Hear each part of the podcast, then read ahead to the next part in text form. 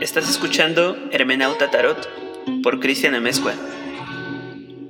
Un espacio donde convergen los símbolos, nuestra conciencia, el tarot y la psicodelia. Te invito a pasar, ten las llaves. El oráculo está aquí para ti. Probablemente una de las consultas más complejas, ricas y conmovedoras fue mi amiga y maestra. Todos los amigos son maestros de alguna forma. Esta vez estaba frente a una de, las interrogantes más poderosas que me han hecho. No se trataba de si volvería a ver al exnovio o el qué piensa tal persona de mí. Se trataba de algo especial. Ella había vencido al cáncer en repetidas ocasiones. Esta vez estaba en una situación diferente.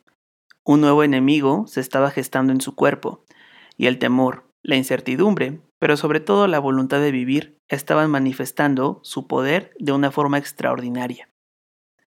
Antes de entrar al quirófano, ella quería leerse el tarot conmigo. Me pareció un honor. Alguien en una situación tan compleja necesitaba una interpretación mía. Eso creo que llevó mi capacidad de lectura a otro nivel, algo impensable. He leído a muchas personas, en muchas situaciones, pero esta en particular me llevó a considerar mi quehacer como algo que no puedo tomar a la ligera ahora mucho menos que nunca. Considero que conforme pasa el tiempo, mis clientes me exigen aún más profesionalismo, no solo por la seriedad de sus problemas, sino porque confían en mi voz, confían en la gran voz. Eso es algo que demanda mucha responsabilidad, y de cierta forma me ha llevado a considerar este episodio. ¿Qué es ser un tarotista? ¿Cómo dignificar el tarot? ¿Qué significa ser un profesional en lo que haces? Hola, hola, bienvenidos al capítulo número 24 de Hermenauta Tarot, 24, 25, oh, bueno, no sé. Bien, pues les doy la bienvenida. Si esta es la primera vez que escuchas este podcast, te lo agradezco mucho. Si eres de los asiduos escuchas, te lo agradezco al doble. Antes de comenzar, me gustaría dejarles mis redes, ya que muchas personas se han tomado la molestia de escribirme y eso se los agradezco infinitamente. También muchos otros han agendado sus lecturas, no importa en el lugar del mundo en el que estés, siempre es posible que nos pongamos en contacto. Muy bien, pues mis redes sociales son en Instagram, me encuentran como hermenauta-tarot. Tengo ahí una, cuenta alternativa que es Christian Potlach, donde subo algunos relatos y demás cosas. Esa es de autor, está ligada a la misma, soy yo, no me están ahí eh, dobleteando ni nada. Y en Facebook estoy como Cristian Amezcua, así es que no duden en escribirme. Quiero compartirles que durante estos días he estado pensando mucho, ya que eh, pues he tenido bastante trabajo, gracias a, ustedes, gracias a quienes se leen conmigo y bueno, también mi otro trabajo ahí en la Matrix. Pero bueno, em, durante estos días he estado considerando mucho qué significa eh, ser un profesional leyendo las cartas. Em, bueno, pues francamente cuando yo leí por primera vez algo así como lectura profesional de tarot, una cosa así me dio mucha risa. Eh, eso fue hace mucho tiempo, obviamente. Y me pareció extraño, cuando menos. Así es que bueno, eh, durante el tiempo que he estado ausente, bueno, este, este, par de semanas me parece, he tenido bastante que hacer en cuanto a lecturas. Y una de estas lecturas fue especialmente esta que les relataba al principio de una amiga que ha decidido permanecer en el anonimato, pero que pues bueno, fue francamente muy duro, pues ella está atravesando por un problema médico bastante eh, pues complejo. Y cuando esto comenzó, eh, francamente yo no sabía, no, no podía a veces como contenerme. Fue una lectura muy difícil, fue una lectura que obviamente le pedí permiso para hablar de ella ante ustedes y que es de estas cosas que me han cuestionado bastante mi quehacer, que han puesto a prueba mis habilidades como lector de cartas. Pues bueno, porque las preguntas que te está haciendo una persona que se va a enfrentar a un proceso tan difícil como es una operación quirúrgica delicada y tú le estás leyendo las cartas, pues bueno, sabrás que las preguntas no son tan, eh, pues tan comunes. Hay una intensidad y esta intensidad se, ve, se vio reflejada en, la, en el resultado de las cartas y sobre todo allí fue donde yo me di cuenta mucho del sentido que uno le puede dar a la interpretación del el tarot. Y en este sentido, pues mi amiga, em, las cartas que le salieron hablaban muchísimo de el, dejar, el dejar fluir las emociones y no guardarse nada. Em, y bueno, pues era algo bastante intenso, muy ligado al espacio creativo, muy ligado a la voluntad de vivir. Y francamente es que yo allí más que nunca me di cuenta que no podría tener un diálogo semejante al que tuve con mi amiga si no fuera por esas cartas. Entonces fue como eh, me puse a pensar bastante en el sentido que tenía no solamente dignificar la actividad de leer las cartas, sino de efectivamente tener una voz y establecer un lenguaje que si bien a través de las cartas está consagrado al azar, se convierte en mi palabra. Así es que bueno, pues, ¿qué significa ser un profesional en el tarot? Em, a mí me hace mucho ruido la idea de que, que tenemos de las personas que leen las cartas eh, aquí en, mi país hay cosas como este personaje que, ¿cómo se llama? Mica, Vidente, claro, ¿no? Que obviamente busqué, ¿no? Como lectura de tarot en, no sé, Venga la Alegría, una de estas estupideces y pues bueno, ahí estaba, ¿no? Como sacando cartitas y jugando allá el payachito y, y demás. Eh, se da en muchos otros países, es algo bastante marquetero, ¿no? Es algo que que jala muchos views y que pues a las personas les da mucha curiosidad, ¿no? Ahí. Pero existe una forma en la que uno puede pues dignificar esta actividad.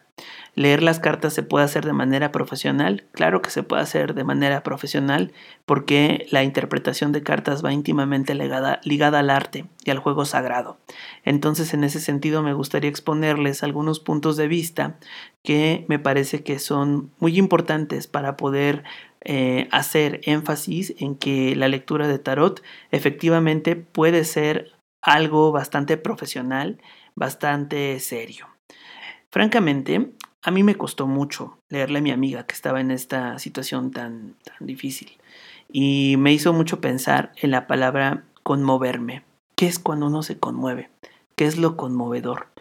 Apelando al método del maestro Enrique Enríquez, Conmover me parece que tiene que ver con moverme contigo, ver contigo, conmover. Yo me conmuevo porque estoy viendo lo que tú ves. Estoy tomando prestados tus ojos para ver la situación. Eso es conmoverse. Conmoverte cuando uno lee las cartas me parece algo fundamental.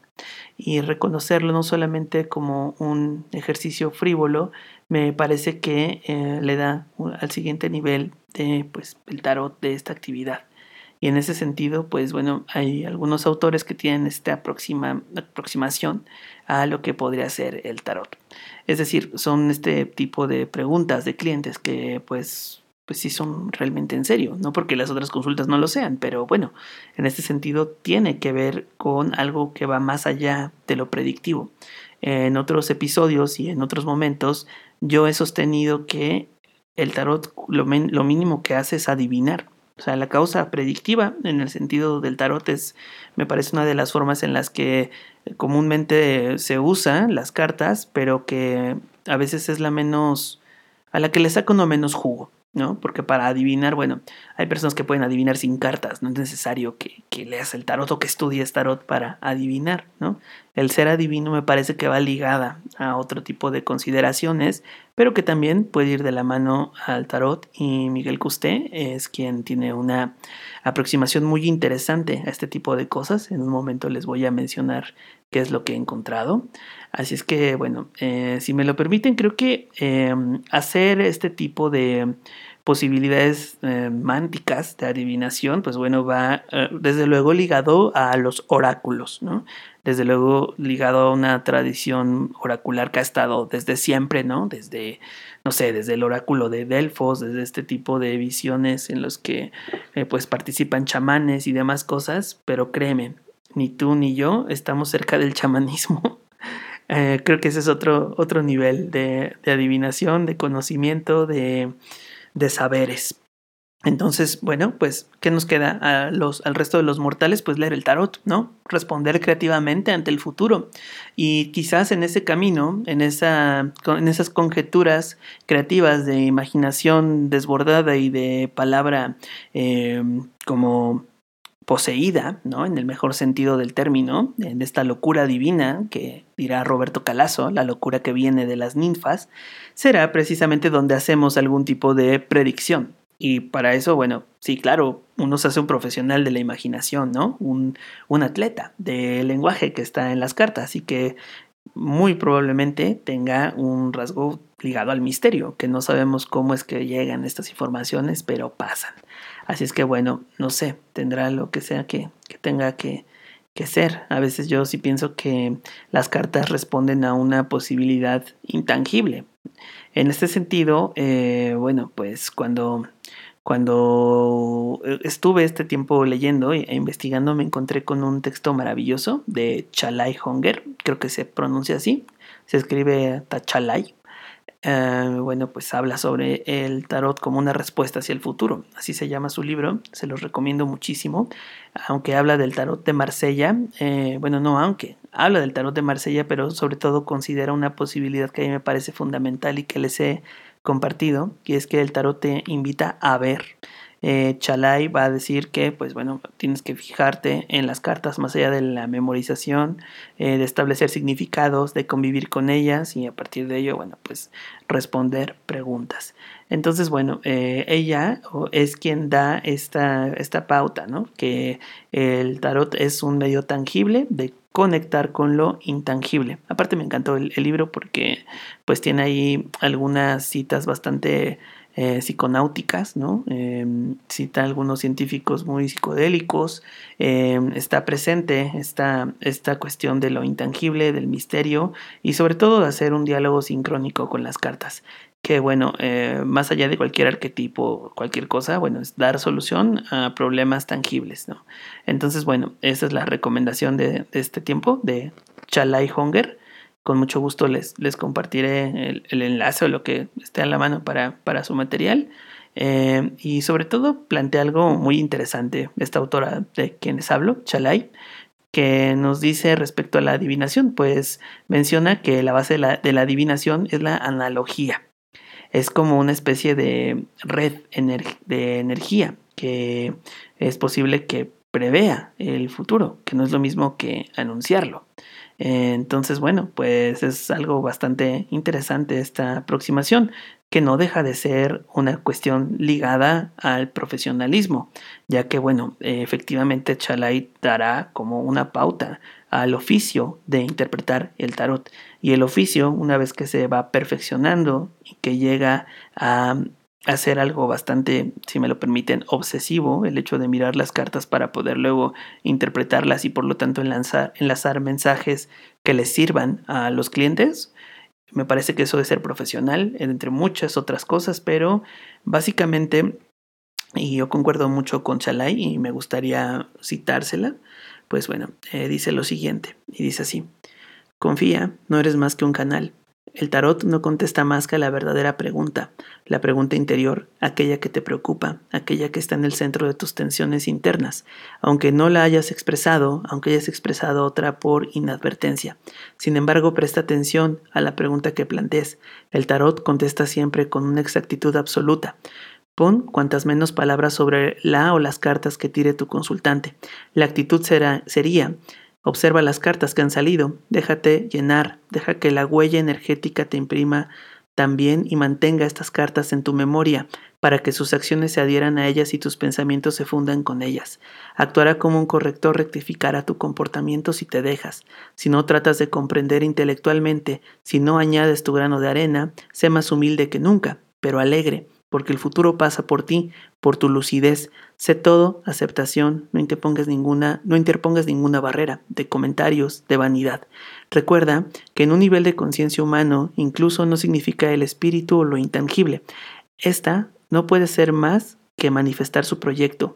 no manifiesta su presencia en su plenitud, y en cuanto al espíritu, la menor parcela en sí es la totalidad. He aquí la verdadera adivinación. Solicita lo intangible, recibe la imagen sin discutir, se conforme a las líneas de fuerza del universo, fúndete en ella, no tengas ningún deseo personal, vuélvete co-creador lúcido y alegre de tu futuro y del futuro de la humanidad. Me parece maravillosa estas, estas líneas de, de, Chalai, que creo que en muy buena medida eh, dan cuenta del oficio de ser adivino, ya que bueno, eh, pues nosotros podemos tener algún tipo de consulta como eh, cómo me va a ir en el amor o cómo, no sé, cómo, yo qué sé, piensen en una pregunta de estas, sobre todo en una pregunta mal elaborada. Creo que, se los he mencionado en otros capítulos, la gracia de leer el tarot en buena medida es poder hacer preguntas pertinentes. Y la pertinencia de las preguntas va a ir de la mano eh, con la respuesta, ya que pues, esto nos va a permitir tener un nivel de acercamiento que también es muy íntimo. Eh, en alguna ocasión estaba leyendo en un lugar público eh, con algo de audiencia y uno de los consultantes, eh, yo, yo, yo, me estaba rehusando a hacer esto, pero bueno, me lo pidieron, lo hice. Y cuando lo, lo leí en, con, con, la audiencia, me di cuenta que el consultante no le estaba cayendo muy bien lo que le estaba diciendo. Era algo bastante íntimo. Entonces eh, tuve que detener la lectura, ¿no? Era una, demostración, pero bueno, el tarot siempre habla. Y en ese sentido, el hecho de leer las cartas me parece que tiene que pertenecer a un espacio íntimo. Tú no puedes leer las cartas por televisión y que todo el mundo que está observando vea. O sea, esto lo he visto en, en un montón de cosas, ¿no? O sea, no se trata de jugarle al adivino en el sentido peyorativo del término, ¿no? O sea, me pongo a pensar que una vez llevé a uno de mis perros al veterinario y me dijo que necesitaba estudios de laboratorio porque él no era adivino. Pues bueno, yo sí, ¿no? Pero igual haría estudios de laboratorio al perro. El caso es que el oficio de leer las cartas, eh, si me lo permiten de una forma profesional, tiene que ver mucho con el hecho de observar y transmitir una visión interior. Eh, algo que es bastante, que es bastante pensado. O sea, es algo que de verdad uno elabora desde la profundidad de su sinceridad, ¿no? En ese sentido, no solamente está la sinceridad, sino el conocimiento y el tiempo que pones y todo lo que está en juego a la hora de dar una respuesta. De esa manera uno se pone en juego y pone de verdad estas virtudes que uno va construyendo para poder ofrecerle una respuesta al consultante. En ese sentido creo que uno se puede ir profesionalizando en interpretar cosas, en este caso cartas, en interpretar arte en interpretar arte que azarosamente es escogida. Y en ese sentido, pues bueno, está esta, esta especie de intensidad que te puede llevar a tener lecturas bastante profundas y que bueno, va más allá, les digo, de que me, leyeron las cartas en un podcast en vivo, no sé, o sea, creo que como a nivel de entretenimiento está muy bien, a nivel marquetero también está súper bien, pero no creo que eso dignifique la práctica de leer el tarot creo que eso puede pasar por una especie pues, de nivel muy, muy frívolo, sinceramente. Entonces, em, pero ¿qué significa ser adivino? ¿no? Me, he puesto a pensar en, en, esto, me he puesto a, a pensar en, en, qué es efectivamente ser un adivino.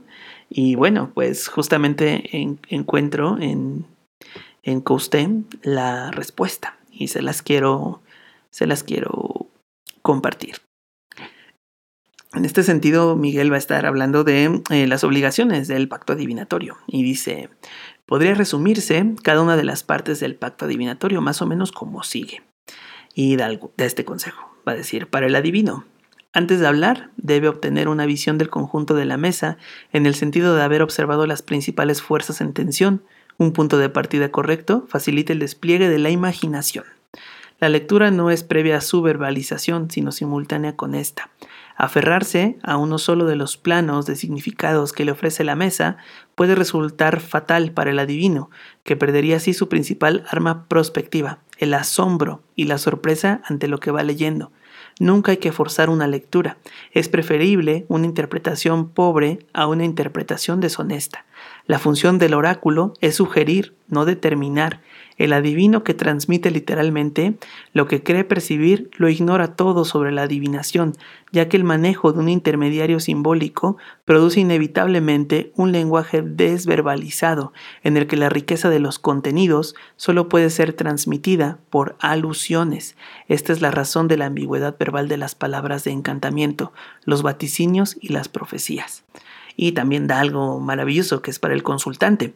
Y dice así, la precisión y la amplitud con que formulen las preguntas son factores básicos para que el éxito de la consulta se dé. Preguntas como ¿qué me sucederá o tendré fortuna? no son válidas porque aluden a un segmento operativo tan vasto como la propia vida del consultante. Debe tener en cuenta que la situación adivinatoria es un diálogo cuya versatilidad se enriquece con la participación activa del consultante. Cuanto más rico y detallado sea el planteo de este, mayor será el número de variables a mejorar por el adivino y más exhaustiva la respuesta. Como todo diálogo tentativo, la situación adivinatoria es también una entrevista psicológica. El consultante debe evitar los panfletos frívolos y las contradicciones deliberadas que solo conducirían a respuestas carentes de interés pues bueno, básicamente nos habla de la intencionalidad, ¿no? De la, de la lectura, de tú como consultante a la hora de ir a una lectura de tarot, eh, digamos, profesional, ¿no? O con una persona especializada, pues hay una sintonía, una sintonía homogénea que hace que precisamente exista este diálogo en serio, donde tanto tú valoras lo que yo te digo como lo que tú, yo valoro tu pregunta y es importante como cualquier otra pregunta. En ese sentido creo que se puede dar para empezar una ética y esta ética no es nada más que la forma en la que uno habita entre sus lecturas. Por lo tanto, creo que em, es algo que pertenece bastante como a la hora de que tú interpretas una metáfora y le das un sentido para la vida del propio consultante, la forma en la que observas. Y ese lenguaje puede llevar a respuestas bastante interesantes, también predictivas y bueno, pues también que pueden ser em, pues de esta naturaleza tan, tan intensa como la que me ocurrió con, con mi amiga. En ese sentido, eh, pues yo creo que eh, es Miguel Canseco quien tiene que, que dar el, el, el, clavo y que bueno, da bastante en el clavo cuando en su libro de El tarot del dilema a la metáfora, eh, nos menciona que precisamente em, divinare o la, el sentido etimológico de adivinar es ad, que significa hacia, y divinare, que es profético o inspirado. Y pues que precisamente da como esta idea de salir de la penumbra hacia la luz. Eh, atisbar la luz sagrada que clarifique el sendero de la vida, ¿no? dirá Miguel Canseco. Y recordemos que, bueno, ante todo, y se los he mencionado en varios otros, en otros capítulos sobre el trabajo de Miguel Canseco, eh, donde pues habla específicamente de eh, el proceso artístico que ofrecería la lectura del el tarot y que propician una reflexión. Y esta reflexión podría ser un punto de encaje en el cual, bueno, a través de esta acepción poética es que uno puede tener un vínculo con, con lo mágico. Entonces, bueno, dirá Miguel Canseco, y lo cito, dirá, por mi parte, procuro que se entiendan como experiencia estética. Pero, pues, ¿cuántas veces no nos hemos sentido eh, sentido tocados en lo hondo por un poema o una melodía hecha en otras épocas, latitudes, que describe con absoluta precisión las heridas de nuestra alma. No hay secretos. El arte se conecta con una fuente inefable de arquetipos y emociones inmemorables. El tarot, sin duda, es congruente con esta cualidad y la celebra con su belleza combinatoria. Por eso, no le resto misterio ni profundidad cuando digo que es en principio y ante todo un juego que demanda una interacción interpersonal creativa. Induce a observar, hablar, escuchar, sentir, demanda una presencia absoluta en el plano intelectual y emotivo. En suma, es un ejercicio integral de enlace, profundamente humano, entre quienes lo juegan. En un marco de respeto y sin engaños, la mesa del tarotista se convierte en taller de escenarios imaginados, en fábrica de soluciones posibles. Solo en esta comunión se puede establecer las condiciones para trazar una ruta sanadora, del dilema a la metáfora. Así termina el texto de Miguel Canseco, donde nos hablará de cómo vamos entrelazando todo el potencial que tiene el tarot y esto de verdad no importa, o tal vez bueno, sí importa, no lo sé, Pero aquí lo, fundamental es que sea el sistema que uses, sea una vía que permita aclarar las, las, preguntas que te hace el consultante a través de la interpretación de este lenguaje. Y este lenguaje obviamente va a llevar un tiempo que aprender. Aprender a leer el tarot es como aprender a hablar otro lenguaje, pero más que aprenderlo a hablar, es aprender a ver. Ver no es hablar, hablar no es ver. Sin embargo, hay una estrecha relación entre estos dos gestos y me parece que es muy importante tener como esta visión presente y comprender la, pues, complejidad del, de, vamos, de este diálogo extraordinario que pues se da entre dos seres humanos que observan, que preguntan, que interpretan, que ven cosas reflejadas en las cartas y que bueno, de alguna forma intangible y poderosa nos une. En ese sentido, eh, esto como verán es más que simplemente preguntar cómo me va a ir en el amor y ya, o sea, hay niveles, ¿no? Hay niveles de juego, hay niveles de risa, pues, de no sé, de cagada, de cuando vas así a jugar a a un lugar con las cartas y te voy a decir tu futuro y pues no sé, está bien, ¿no? Todo está muy bien. Sin embargo, eh, creo que ah, ante todo debe, haber un, debe de haber un respeto a la actividad. Y este respeto a la actividad pues tiene que ver mucho con em, estar en un punto en el que exista un espacio en el que pues, es una lectura en serio, ¿no? O sea, no es para, eh, no sé, eh, mentiritas o para decir que te voy a leer tu, de juego tu, fortuna. Em, en ese sentido, Camelia Elías dice algo bien interesante que nos dirá que pues ella apela como una especie de, de verdad ficticia, ¿no? Y que consiste justo pues en no tener, en no tener miedo en los significados. Camelia Elías en leer las cartas como, como el diablo da algo súper súper importante y que es que lo que tú le dices a tu consultante tenga que ser útil y que haya pruebas del discurso, de que pues de alguna forma des la verdadera voz de las cartas y que pruebes por qué estás diciendo lo que dices y no digas lo estoy canalizando por mis ángeles, ¿no? O sea, igual es posible, pero leer las cartas es eso, leer el tarot, es darle voz a las propias cartas y de esa manera pues se dignifica y no quedas como, como un charlatán. Hacer hablar a las cartas creo que sí puede ser un oficio y ese oficio pues es básicamente en algunos casos pues también un negocio. Eh, recuerdo mucho eh, una, una, persona que por cierto ya me bloqueó, que, que yo le dije, bueno, es que si tú me estás pagando por algo y me preguntas tres veces lo mismo en la misma consulta, yo no voy a detener a, a que, me, a que me lo preguntes, ¿no? Tú sabrás, es tu tiempo.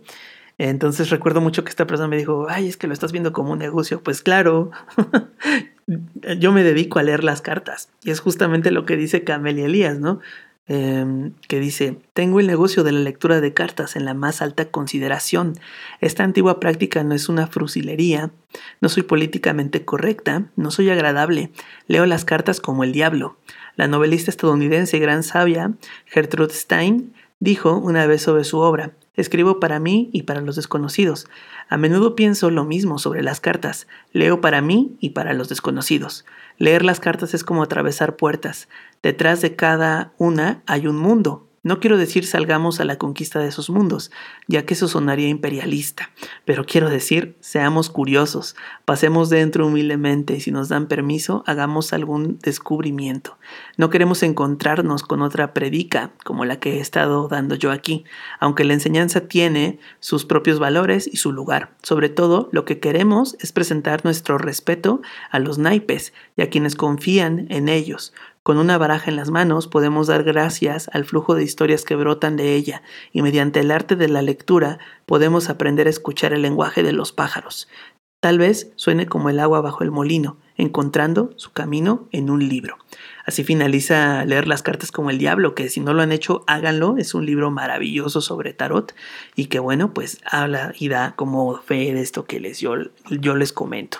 Pero bueno, ¿qué opino yo? ¿Qué opino yo de todo esto? Para mí, que ser un profesional en cuanto a leer las cartas? Bueno, pues yo quiero compartirles algo que obviamente me, pasó. Em, una vez di una entrevista eh, con, mi amiga Diana em, en, su, en su podcast de El Sendero del Buscador y un día antes, una noche antes, yo había tenido un colapso mental. yo había colapsado. O sea, yo pasé por la torre de una forma muy loca y sin embargo tenía esta cita con ella, pues como un campeón. Me sequé mis lagrimitas y me puse mi ropa, me bañé, me peiné y di la entrevista. Y eso he hecho muchas veces como profesional leyendo las cartas. O sea, he tenido días horribles, he tenido días maravillosos, he tenido días, no sé, eh, llenos de placer y lo que sea. Y de verdad que cuando estoy leyendo las cartas simplemente entro en otro papel. O sea, tengo dos voces cuando, cuando leo las cartas. Y lo que hago es que eh, les digo, en este momento está hablando Cristian sin cartas, ¿no? Y estoy dándote como mi diálogo, mi opinión o lo que sea que, que pase en ese momento. Es muy importante porque me parece un poco a mí antinatural contar el tiempo cuando uno está leyendo cartas, porque finalmente es un diálogo. Tú no le cuentas el, el tiempo a una persona para platicar con ella, ¿no? Simplemente el diálogo se agota. Y ante todo a mí, leer las cartas es establecer un diálogo con una persona, guardando sus secretos, te están confiando una información invaluable, eso nunca hay que olvidarlo, te están confiando em, algo importante, sea lo que sea que te confíen, sea lo que sea que te pregunten, aunque la pregunta para ti sea una frivolidad, aunque la pregunta sea para ti algo pueril, debes de tratarla con respeto, porque es la privacidad de las personas. Y algo invaluable es justamente la privacidad del ser humano. En ese sentido, el primer, la primera cosa para mí de ser un profesional es guardar el secreto absoluto y establecer un espacio seguro que no se da en ningún otro momento y que a través de la interpretación de estas cartas se pueden encontrar respuestas a cosas que probablemente y, y sinceramente sin ellas yo no podría haber ofrecido las soluciones que le he dado a todos mis clientes y que procuro hacer en cada una de mis consultas. Eso es lo que yo creo que significa ser un profesional. Ofrecer una respuesta a, una, un problema a través de un juego y este juego está íntimamente sagrado con la concepción sagrada del juego con la concepción que nos da de alguna manera esta parte maldita que dirá George Bataille y que Wisinga hablará que somos el Homo Ludens. En ese sentido, creo que estas consideraciones son muy importantes a la hora de leer las cartas y comprender que si efectivamente este es un juego, está vinculado al misterio, al saber, al secreto y al diálogo que nos permite establecer vínculos humanos complejos. Para mí eso, entre otras muchas cosas que ahora mismo no recuerdo, es, significan ser un profesional a la hora de leer el tarot. Así es que bueno, hasta aquí este, este episodio. Espero que les haya gustado. No duden en escribirme. Eh, les agradezco profundamente seguirme escuchando. De verdad, este proyecto ha llegado muy lejos, más lejos de lo que yo pensaba. Muchas, muchas, muchas, muchas, muchas gracias. Mi nombre es Cristian Amezcua. Ya les di mis redes sociales, si no se las dejo ahí en la descripción del podcast. Y nuevamente, Gracias por escuchar Hermenauta Tarot. Nos vemos, nos escuchamos, nos escribimos después. Gracias. Bye.